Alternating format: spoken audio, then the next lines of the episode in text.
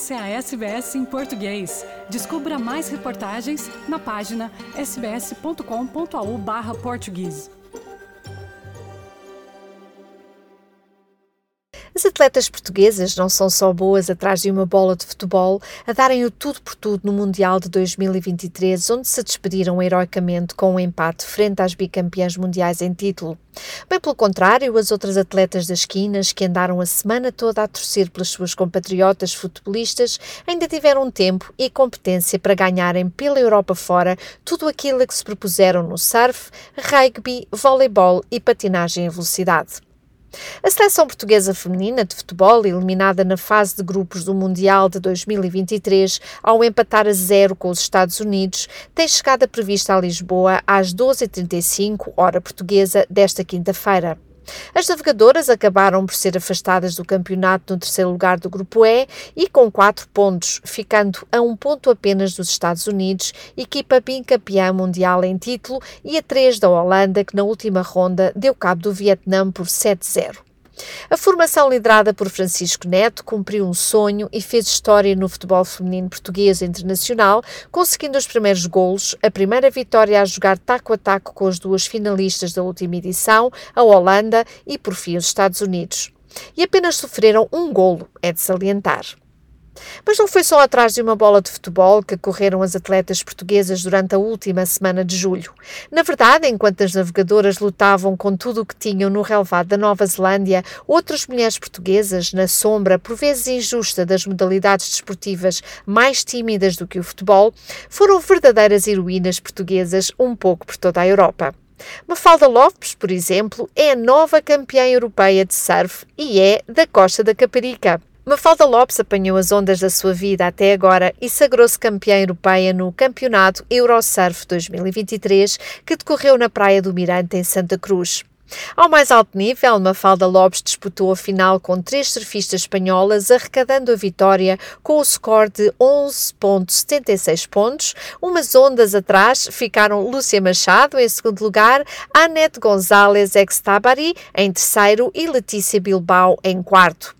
Esta vitória da surfista da Costa da Caparica, juntamente com a prestação incrível do também surfista da Costa da Caparica, Guilherme Ribeiro, foi decisiva na conquista do título de campeã europeia, alcançada assim pela seleção portuguesa de surf.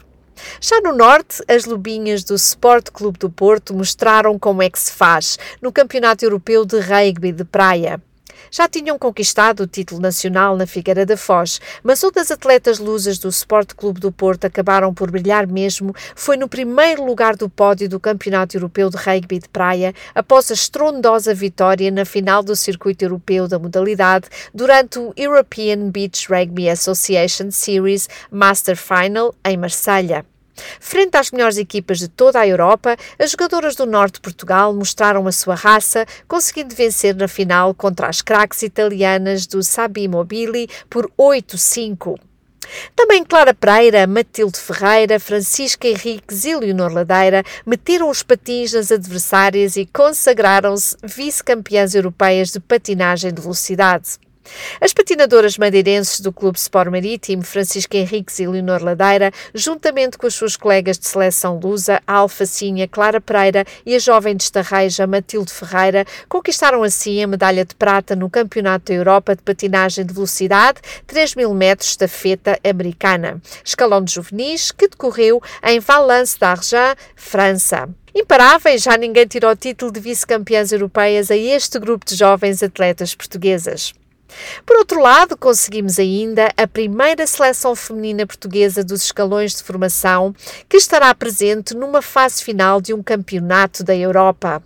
A Seleção Nacional Feminina de Voleibol de Sub-22 venceu a Ucrânia por 3-2, parciais de 26-24, 25-18, 21-25, 24-26 e 20-18 e assim assegurou o primeiro lugar na classificação da Pool A de qualificação para o Campeonato da Europa disputada no pavilhão multiusos de Paredes.